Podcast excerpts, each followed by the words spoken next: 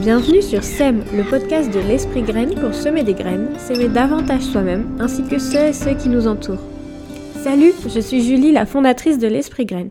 J'accompagne les professionnels, salariés et entrepreneurs à créer un monde du travail qui leur ressemble davantage. Un monde du travail plus positif pour eux et pour la planète. Hello, bienvenue pour un nouvel épisode du podcast SEM. Aujourd'hui, on va parler d'alimentation. Oui, je sais, c'était un sujet qui était très très attendu.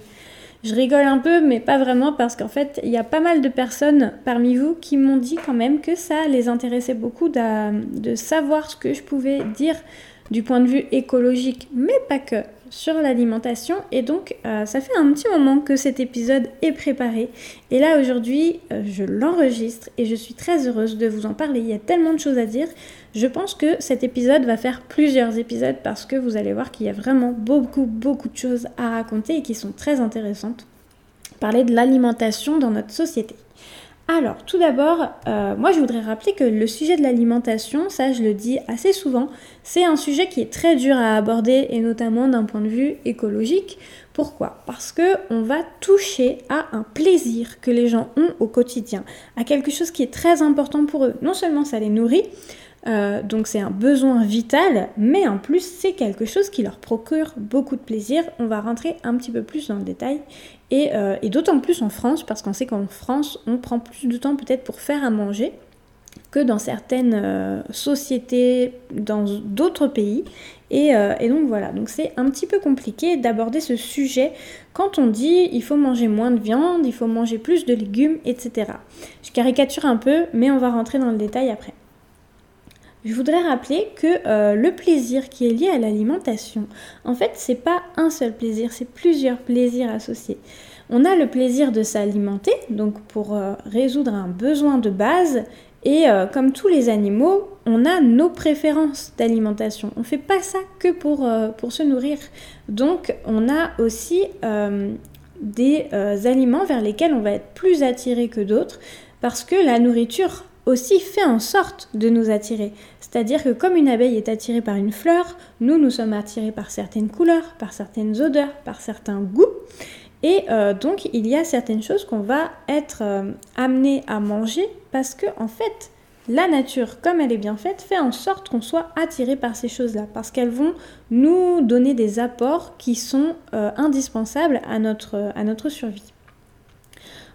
Au-delà du plaisir de se nourrir, il y a aussi le plaisir de se retrouver autour d'un repas, de partager quelque chose, de euh, d'entretenir des relations, d'entretenir du lien, de euh, euh, de nourrir en fait notre besoin de reconnaissance, d'appartenance à un groupe. Et puis il y a aussi le plaisir de la découverte, de découvrir de nouvelles choses, d'apprendre de nouvelles choses, d'explorer. c'est un plaisir ça qui est pas à minimiser puisque par exemple, quand on part dans euh, d'autres régions, d'autres pays, on euh, a tendance à vouloir goûter un petit peu les plats locaux, ce qui se fait et qui est, euh, qui est le plus connu, parce qu'on a ce plaisir aussi de découverte. Et au-delà même du fait que la nourriture nous procure du plaisir, elle nous fait aussi aller mieux. La preuve, c'est que lorsqu'on va mal, eh ben souvent on a tendance à se consoler, à compenser avec la bouffe. C'est une des choses qui nous procure un plaisir immédiat et aussi simple d'accès et du coup vers lequel on va se tourner quand ça va pas bien. Et aussi, la bouffe, elle est liée à un plaisir de récompense. C'est-à-dire qu'on va euh, s'offrir des mets, ou même pour célébrer quelque chose, on va s'offrir des mets qu'on mange pas tout le temps, et euh, ça va participer un plaisir encore plus grand que, euh, que la nourriture qu'on mange au quotidien. Donc ça peut expliquer pourquoi on a du mal à en parler, en tout cas à échanger autour de euh, l'évolution de notre alimentation. Ça touche notamment au plaisir, mais aussi à quelque chose qui est privé. C'est-à-dire que quand on parle de l'alimentation des gens, de ce qu'ils ont dans leurs assiettes, eh ben c'est comme si on rentrait un peu dans leur chambre à coucher et qu'on leur disait euh, comment gérer leurs affaires, comment gérer leur famille, euh, ce qui va bien chez eux, ce qui ne va pas bien chez eux, etc. Euh, et, ça peut aussi déstabiliser parce que ça donne cette impression qu'on a envie de gérer leur vie à leur place. Donc dans l'inconscient, on a euh, cette phrase que on retire un peu le pain de la bouche des personnes et ça c'est très mal vu, c'est considéré comme du vol. Donc ça peut aussi expliquer pourquoi le sujet de l'alimentation dans l'écologie, il est très très euh, difficile à aborder et à faire évoluer. À présent que ça c'est dit, j'aimerais rentrer un petit peu plus dans le détail de ce que c'est être végétarien, végétalien, vegan, etc. Déjà, je voudrais commencer par rappeler la différence entre ces trois termes. Entre vegan et végétarien, il n'y a aucune différence, c'est la même chose. Vegan, c'est le terme anglo-saxon, végétalien, c'est le terme français. Et l'idée, c'est que on ne veut utiliser aucun produit, que ce soit alimentaire ou autre, d'origine animale. C'est-à-dire que euh, des vêtements qui ont été euh, fabriqués avec de la laine, par exemple, on ne veut pas en utiliser, de même que le cuir, etc. Végétarien, donc le troisième terme, c'est ne pas manger de chair animale. Et c'est tout. C'est-à-dire que ça ne concerne uniquement l'assiette et en plus ça ne concerne vraiment uniquement la chair, c'est-à-dire la viande et le poisson. Pour aller un petit peu plus dans le détail, et parce que je pense que c'est important aussi de connaître de quoi on parle, euh, je voudrais rentrer dans, l'histoire du végétarisme. Le végétarisme, dans les articles que j'ai euh, regardés, que j'ai lus euh, sur Internet et autres, c'est quelque chose qui a toujours existé. C'est-à-dire que, enfin, toujours existé en échelle humaine. C'est-à-dire qu'on retrouve des traces en Grèce antique, si on se base sur la civilisation, hein, euh, sur le système de civilisation, on en retrouve dans la Grèce antique, on a la notion de transmigration, c'est-à-dire qu'il euh, y avait une croyance, notamment qui était véhiculée par Platon, euh, qui disait que lorsqu'on mangeait un animal, en fait, on prenait toute sa souffrance, euh, tout, euh, euh, la négativité que cet animal avait pu vivre dans sa vie. Et donc, pour éviter ça, on évitait de manger des animaux.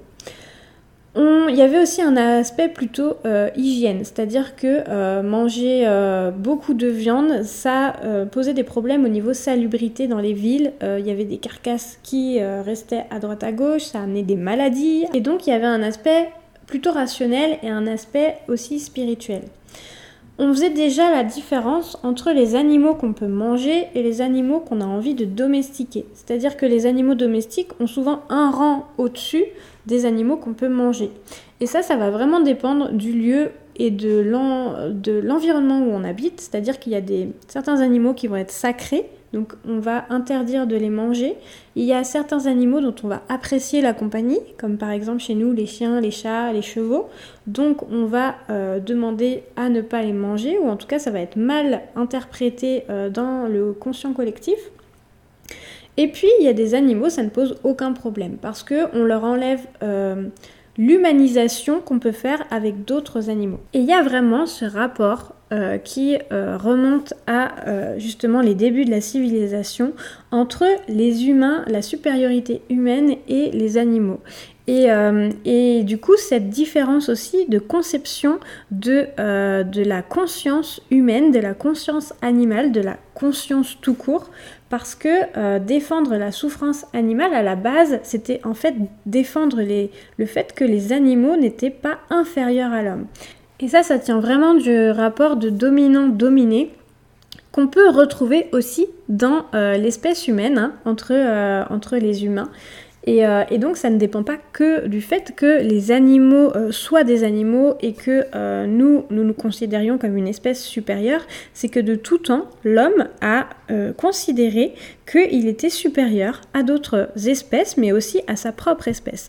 Et là encore, il y a un point de vue à la fois euh, scientifique et spirituel, c'est-à-dire que d'un point de vue spirituel, on va croire à la réincarnation de l'âme, c'est-à-dire que quand on arrive au stade de l'homme, c'est que on a euh, fait des choses bien dans ses vies précédentes, alors que si on est un animal, si on renaît en tant qu'animal, c'est que on a fait, on ne méritait pas en fait de passer à une étape supérieure. Donc cette première croyance-là spirituelle, elle, euh, elle valide le fait qu'on peut manger des animaux parce qu'en fait, S'ils sont des animaux, c'est qu'ils l'ont mérité quelque part, qu'ils ont un mauvais karma, etc. Mais on peut avoir la raison aussi complètement inverse dans la religion, c'est-à-dire qu'il euh, y a certains animaux, il y a même beaucoup d'animaux à certaines époques de la civilisation antique, qui étaient sacrés et dont on ne pouvait pas toucher. Par exemple, en Inde, on sait que les vaches sont sacrées, alors que chez nous, c'est notre nourriture presque de base. Et donc dans les deux cas, il y a vraiment quelque chose de moral. Du fait de euh, manger ou non un animal, c'était de se dire est-ce que c'est bien ou c'est mal? Qu'est-ce que ça représente de manger un animal? Est-ce que on va à l'encontre des dieux ou est-ce que au contraire c'est euh, la nature qui veut ça et, euh, et, on suit tout simplement la nature? Et par exemple en Inde, le respect de la vie que ce soit n'importe quelle vie est très très importante, c'est ancré dans l'hindouisme, mais euh, dans d'autres religions, eh bien, euh, il y a cette notion justement de supériorité entre les différentes espèces. Donc quelque part, si on peut faire un petit peu le résumé de tout ça, le végétarisme, c'est pas qu'une question politique comme on le croit aujourd'hui, une question de euh, préserver la planète et de d'écologie, c'est aussi depuis, bah, depuis presque la nuit des temps, je dirais, une question morale, éthique et une question euh, religieuse. Un autre exemple, ça peut être aussi la chasse. On sait que la chasse au Moyen Âge, c'était une pratique qui était très encouragée. Euh, les catholiques disait que Dieu avait créé les animaux pour nourrir les hommes. Par contre, sous Louis XV et Louis XVI, c'était une pratique qui était considérée comme honteuse parce que euh, elle était reprochée euh, comme un régime de pauvres en fait et, euh, dont on n'avait pas à se vanter. Et, et, donc voilà. Donc en fait, de tout temps, il y a les hommes qui se battent, les humains qui se battent pour savoir si c'est bien ou c'est mal de manger des animaux. C'est pas un problème qui est nouveau. C'est pas quelque chose où on se posait pas la question avant, on s'est toujours posé la question. Par contre, on s'est posé pas la question d'un point de vue écologique comme aujourd'hui, c'est-à-dire de manière beaucoup plus scientifique. Au siècle des Lumières, on a commencé à se dire que euh, manger, euh, de, la viande, ça suscitait des problèmes au niveau des déchets. Donc ce dont on en parlait aussi, c'est en fait les déchets, c'est lié aussi à l'hygiène, à la salubrité. Et puis il y avait un problème aussi de gaspillage. Mais également, il y avait ce problème d'éthique. Donc on voit que euh, là, à ce moment-là, ça commence à, à, émerger de la manière dont on, nous, on le connaît aujourd'hui.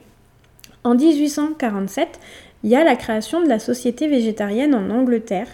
Euh, on disait végétarienne, mais en fait c'était végétalienne qui prenait vraiment aucun produit issu euh, d'un animal. Et puis en 1944, il y a la Vegan Society qui voit le jour également. Et on a commencé à se poser la question, euh, alors oui, il y avait la souffrance animale, donc il fallait trouver des substituts, sauf qu'on se posait la question si euh, le régime de base de l'homme, il incluait vraiment de l'animal à la base, si euh, l'animal avait besoin de manger des animaux pour survivre. Parce que le problème, c'est que on, faisait la différence entre la nature, ce que la nature a prévu pour nous, et puis ce que la société, ce que les questions morales et éthiques viennent euh, contrebalancer. Et on s'est rendu compte que plutôt euh, l'homme avait une physionomie du genre frugivore ou fructivore, on peut dire ça. C'est-à-dire que au niveau des intestins, l'homme a des intestins qui sont plutôt longs et en fait ça, ça correspond à un régime qu'on retrouve chez des animaux qui vont avoir un régime plutôt frugivore. Par contre, les animaux carnivores, eh ben, eux vont avoir un intestin plus petit. Et euh, en se penchant en fait sur euh, la physiologie de l'homme, on a commencé à se poser aussi des questions sur quel est le régime le plus adapté finalement à l'homme. Outre le fait euh, des goûts qu'il a, des envies qu'il a, qu'est-ce qui est le mieux pour lui? Parce que finalement, si on y regarde bien, ça c'est quelque chose qui est assez européen. Euh, il y a beaucoup de régions du monde qui ont comme base les céréales et les légumes et qui l'agrémentent de viande de temps à autre ou en petite quantité. Euh, de façon euh, très large, on peut parler par exemple de la semoule et des pois chiches en Afrique du Nord, du riz et des lentilles en Inde, du maïs et des haricots en Amérique du Sud, etc. etc. Donc c'est aussi une histoire de peuple. Par exemple, les Italiens sont plus végétariens que les Français. Alors pourquoi aujourd'hui notre régime alimentaire actuel, il est quand même basé en majorité sur la viande, sur l'équation céréales plus viande ou légumes plus viande, et pas céréales plus légumes plus de temps en temps de la viande Bah tout simplement parce qu'en fait, à une époque, euh, quand on trouvait euh, peu de fruits ou de racines, on allait chercher de la viande. C'était plus simple à trouver aussi. Et euh, par contre, c'était plus risqué si on remonte par exemple dans la préhistoire. Mais en réalité, c'est assez difficile de savoir pourquoi on en est arrivé à avoir un tel régime. Il y a plusieurs théories et recherches euh, qui ont fait ressortir différents facteurs, mais vraiment, vraiment beaucoup. Euh, on parlait des croyances qu'on a conçues, on parlait aussi de systèmes de productivité pour produire notre alimentation, pour nourrir la population de manière rapide euh, et, et la plus efficace, efficiente possible parce que aussi les niveaux de vie sont plus élevés, parce qu'on a mis en place la politique agricole commune, euh, parce que euh, ça produisait plus d'emplois, etc., etc. La théorie qu'on a euh, surtout qui ressort euh, dans les milieux écolos, ça va être que après la Seconde Guerre mondiale, donc au niveau euh, plutôt des 30 glorieuses dans les années 1960, il y a eu une intensification des productions pour nourrir la, la population parce qu'il y a eu de plus en plus de bébés. Donc cette population qui s'est accrue après la guerre. Et on a mis en œuvre la PAC aussi pour relancer c'était une relance économique, donc pour aider et inciter les agriculteurs euh, en euh, leur disant que bah, s'ils faisaient de telle façon euh, leur production, eh ben, l'État s'engageait à leur verser de l'argent, des subventions. Et puis à côté de ça, les produits animaux sont quand même des mecs qui sont chers, qui étaient rares et qui sont chers. Et aussi à cette époque-là, on gagne mieux sa vie. Donc on peut acheter plus de viande. Donc finalement, euh, le problème qui se pose aussi au niveau environnemental aujourd'hui, c'est le système de production qu'on a encouragé avec tout ça. Parce que quand on prend du recul, le problème, c'est pas la viande. La viande, c'est vraiment euh, manger ou non de la viande, comme on l'a vu, c'est euh, plutôt un souci au niveau éthique, au niveau moral, donc c'est qui concerne directement la personne, ses croyances. Ce qui pose réellement souci pour l'écologie, le problème, c'est pas d'un niveau éthique, s'il faut manger de la viande ou pas. L'écologie, la planète, elle s'en fout de savoir si c'est bien ou pas qu'on mange de la viande. La planète, elle, elle réagit à des activités humaines. Le vrai, problème derrière tout ça, c'est qu'on a encouragé des systèmes de production, on sait aujourd'hui, qui sont néfastes à grande échelle pour, le, pour la planète, pour euh, le climat. Et euh, on n'arrive pas à revenir en arrière, on ne veut pas revenir en arrière. Parce que derrière, on nous fait rentrer dans l'idée qu'on va toucher à notre nourriture, à ce qui nous fait plaisir, à ce qui nous est vital, à aussi euh, nos croyances, notre, euh, notre système éthique personnel. Et en fait, on a l'impression qu'on vient nous embêter nous directement. Sauf qu'on a oublié que l'important, c'est d'être résilient, de s'adapter. C'est que on peut, euh, si on veut garder euh, certaines habitudes, etc., il faut aussi savoir réagir en fonction de notre environnement. Et ça, c'est ultra important. C'est-à-dire que euh, les choses changent. Et comme tout, hein, la vie, ça évolue. La vie sur Terre a toujours évolué. Ça, on ne peut pas le changer. Mais, mais pour ça, il faut aussi prendre conscience que, eh ben, on a peut-être mis en œuvre certaines pratiques et encouragé certaines pratiques qu'il faut changer aujourd'hui. Parce que ça met en péril tout ce à quoi on tient. À notre plaisir alimentaire, à notre plaisir relationnel, tout ce dont on parlait au début, tout ça, ça va en pâtir. Donc l'idée, c'est pas de dire aux gens arrêtez de manger de la viande parce que c'est pas bien, c'est de dire arrêtez de produire de la viande en telle quantité de telle manière parce que euh, ça crée des problèmes environnementaux, ça crée des problèmes climatiques. Et euh, ces problèmes-là, ils vont se répercuter sur notre survie à long terme. À long terme, à moyen terme, à court terme. Donc le problème aussi quelque part, et je ne vais pas rentrer dans les détails pour cet épisode-là, mais euh, c'est aussi le système économique. Juste, je voudrais faire un rappel autour de l'alimentation, de son impact environnemental, parce qu'on en parle, on en parle, mais de quoi on parle vraiment exactement? Euh, déjà, euh, l'ADEME, donc l'Agence nationale de la transition euh, écologique, calcule, alors grosso modo, que l'impact environnemental autour de l'alimentation, il équivaut à 30% de l'impact environnemental individuel. Donc c'est énorme. Euh, l'impact, euh, cet impact environnemental individuel, en fait, la première, euh, le premier facteur est dû au transport, le deuxième facteur est dû à l'alimentation. Pourquoi l'alimentation? Parce que bah, dans l'alimentation, on va retrouver le transport des marchandises. Donc là encore, le transport, c'est le premier facteur qui est responsable du réchauffement climatique à échelle individuelle. On va aussi produire beaucoup de méthane avec les élevages intensifs de bovins par leur rejet. Euh, on va aussi euh, déforester massivement des puits de carbone, donc des forêts dont on a besoin non seulement pour, euh, pour réguler notre climat, mais en plus tout simplement pour respirer, ce qui est quand même la base de la vie sur Terre.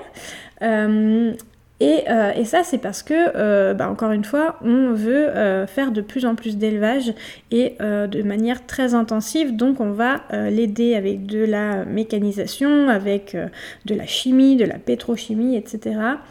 Euh, et en plus, on va fragiliser nos terres. Euh, via les engrais, les fertilisants, les pesticides, les insecticides, outre le fait qu'on est en train de déstabiliser l'écosystème naturel qui est quand même euh, bien fait, hein, naturellement bien fait pour que tout le monde puisse vivre de manière confortable, sereine, enfin en tout cas plutôt harmonieuse. Alors après, tout est relatif, mais c'est quand même mieux que ce, ce vers quoi on a, on va. Euh, donc, euh, donc voilà, on est en train de fragiliser ces terres-là. Euh, je vous renvoie pour ça aussi aux études de Lydia et Claude Bourguignon, qui étaient agronomes à l'INRA, donc l'Institut national de la recherche agronomique, il y a plusieurs années et qui ont dû démissionner parce qu'ils ont mis au jour certaines, certaines choses justement sur le fait qu'on fragilisait les terres plutôt qu'on les enrichissait. Euh, voilà, donc il y a aussi le fait que euh, notre système de production de viande il est très énergivore en eau. Donc on parlait que tout à l'heure on disait que l'air était euh, une des premières choses pour vivre sur Terre, l'eau en est une seconde. donc, donc voilà, donc en fait toutes les ressources dont on a besoin pour vivre, on est en train de les mettre à mal et l'alimentation c'est en fait notre système alimentaire vraiment dessert entièrement cela. Euh, voilà, et puis euh, je voulais quand même rappeler euh, le petit, faire un petit rappel au niveau de la viande. Il y a viande et viande, si je puis dire. C'est-à-dire qu'il y a quand même, il faut le rappeler, différents systèmes d'élevage, différents systèmes de production de nourriture. Il y en a qui sont plus ou moins naturels, il y en a qui donnent plus d'apports pour les animaux, il y en a qui sont plus ou moins chers, etc. etc. Et c'est aussi important de se pencher sur les différentes agricultures, cultures qui existent pour se dire bah peut-être que euh, effectivement on a pris l'habitude de faire ça, mais si on va euh, vers une agriculture euh, plus, plus positive au niveau impact, non seulement on n'y perd pas au niveau abondance et productivité, mais par contre on y gagne au niveau climat. Et là, on va revenir sur ce qui touche justement à l'assiette de chacun. Oui, pour avoir un système de production alimentaire moins intensif, il faut euh, à la source, c'est-à-dire euh, nous directement dans notre assiette et dans ce qu'on achète surtout, euh, acheter moins de viande qui est produite de telle façon, acheter moins de produits animaux qui est produit de telle façon, mais ça concerne aussi les cultures, ça concerne aussi les, les tomates en hiver, les fraises en hiver, ça concerne plein de choses, c'est pas juste la viande. Euh, en sachant que euh, si on adapte aussi notre régime alimentaire, il y a des bénéfices énormes, mais vraiment énormes sur notre santé. Parce que c'est toujours important aussi de rappeler que l'environnement, il est notre allié pour notre survie, c'est pas quelque chose euh, contre lequel on se bat ou, que, euh, ou euh, auquel on fait du mal, lui, il nous aide complètement. C'est-à-dire que non seulement il nous permet de nous nourrir, il nous permet de nous soigner, hein, parce que les médicaments à la base, ça provient quand même des plantes, même de certaines espèces animales. il nous permet d'avoir une eau propre, de respirer, on le disait, les puits de carbone qui permettent de réguler le climat et donc de vivre dans un climat qui nous est favorable. Il permet aussi de construire nos logements avec le sable, le bois, etc. Nos vêtements. Donc, euh, donc en fait, on, dépend complètement de notre environnement. On ne peut pas s'en sortir sans lui. Et euh, le préserver, c'est carrément, c'est Enfin, c'est vraiment ça, c'est nous préserver aussi. C'est hyper important de le rappeler. Donc, euh, je trouve vraiment que c'est illogique. Je dévie un petit peu, mais c'est vrai que je trouve vraiment que c'est illogique cette idée de continuer à réaliser des activités. On sait qu'elles les, quel impact, quels impactent euh, l'environnement dans lequel on vit. On sait que c'est néfaste pour nous, mais on continue quand même. Et, euh, là, je voudrais euh, terminer avec, avec quelque chose que je pense qui est assez important à appeler, c'est qu'aujourd'hui, on les connaît les solutions. Nos politiques, Ils connaissent les solutions, on les rabâche, c'est tout le temps les mêmes, elles n'ont pas changé. On sait qu'avec l'agriculture bio, donc euh, une agriculture sans pesticides, on va préserver la terre et qu'on peut nourrir 12 milliards d'êtres humains. On sait que euh, la viande, euh, manger trop de viande, c'est dangereux pour la santé. On sait que encourager le local, c'est bon pour l'économie, donc moins de transport aussi. On sait que les personnes qui nous soignent et qui nous alimentent, ce sont les personnes dont on a besoin pour vivre à long terme, de manière durable. Pas la communication, la publicité, etc. On sait que euh, encourager euh, les producteurs locaux, bio, les épiceries, euh, les restaurants bio, locaux, etc., eh ben c'est réalisable. On sait qu'on peut les encourager. On sait qu'il y a certaines viandes comme le bœuf, le porc, l'agneau qui sont plus énergivores, par exemple, que le poulet ou la dinde. Et que du coup, même si on n'arrive pas à réduire, enfin, à enlever la, la, viande complètement de notre alimentation, on a quand même des moyens de la réduire et de l'améliorer. Euh, qu'on peut alterner avec du poisson, des œufs, des protéines végétales pour euh, avoir quand même un apport en protéines, qu'on peut se supplémenter en vitamine B12 et que d'ailleurs même si on mange de la viande, on devrait se supplémenter avec cette vitamine parce que notre alimentation, elle est pauvre par rapport à, à certaines époques où elle était plus riche en nutriments. Donc voilà, donc on sait tout ça, on a les solutions, mais on ne les met pas en œuvre. Pourquoi on ne les met pas en œuvre? Parce qu'on a plein de freins, plein de croyances euh, qui euh, nous empêchent euh, de changer ça. Et certaines sont, on va dire, dans l'inconscient collectif, d'autres sont encouragées par la publicité, le marketing, les lobbies, etc. Par exemple, cette croyance qui est très très connue et reconnue, c'est qu'on ne peut pas vivre sans manger de viande, qu'on va perdre des apports nutritionnels extrêmement important pour garder euh, de l'énergie. Or, il faut quand même rappeler qu'il y a des sportifs qui sont véganes, euh, qu'on va perdre aussi au niveau intellectuel, que euh, le bio, ça coûte cher, que manger, enfin que être végétarien, c'est être un mangeur de laitue et que on n'a plus ce plaisir gustatif, pas de variété dans les plats, etc. On a plein d'images comme ça qui font que on va pas essayer d'aller connaître la vérité et d'aller chercher et d'aller tester des choses et on préfère rester sur, nos acquis parce que aussi c'est l'image qu'on va véhiculer. Euh, moi par exemple, j'ai euh, très envie euh, de dire dans mon entourage, bah voilà, quand je viens chez vous, je suis végétarienne et, et donc je ne mange pas de viande ou de poisson. Sauf que à côté de ça, eh ben, euh, c'est aussi l'image que je renvoie à ma famille, à mes amis, etc. C'est euh, bah, l'image de euh, oh, qu'est-ce qu'on va lui préparer à manger, etc., etc. Donc il y a aussi ce truc de on va embêter les autres, on va il n'y a plus cette liberté en fait. au niveau de l'alimentation, la liberté, elle est quand même assez restreinte. C'est on fait comme tout le monde ou on est rejeté. Et euh, alors là, je vais vraiment dans les extrêmes, heureusement, c'est pas partout comme ça, mais du coup, on doit se rapprocher des gens qui sont comme nous, donc végétariens, végétaliens, etc., pour ne pas se sentir euh, rejeté parce que, euh, bah parce que on est, ça peut être très mal vu. Et ça, comme je le racontais au tout début, c'est aussi lié à toute une histoire qu'il y a derrière et pas seulement d'un point de vue écologique.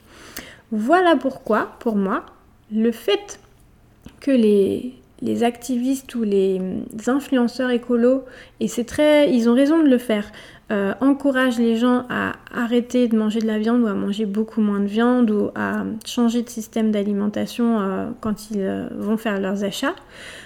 c'est important de le dire, c'est important de le rappeler, mais encore une fois, il ne faut pas culpabiliser les gens, il ne faut pas avoir ce rôle de moralisateur de ce que tu fais c'est bien, c'est pas bien, etc. Parce que l'idée, elle est au-delà de ça c'est euh, d'un point de vue scientifique, d'un point de vue euh, factuel, ce qui se passe, ce qui va se passer et ce qu'on peut faire pour euh, enrayer ça.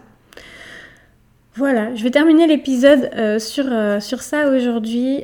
J'espère que tu auras appris plusieurs choses, que ça va aussi te faire réfléchir sur la, sur la manière d'envisager ton alimentation et peut-être te donner envie de tester de différentes choses, de nouvelles choses te dire que euh, t'ouvrir en fait le champ des possibilités euh, et, euh, et, puis aussi t'ouvrir d'un point de vue éthique, moral pour, pour te dire ok, c'est quoi l'enjeu derrière si je change mon alimentation et, et est-ce que j'y perds vraiment ou est-ce que je peux pas tout simplement découvrir de nouvelles choses pour augmenter mon plaisir?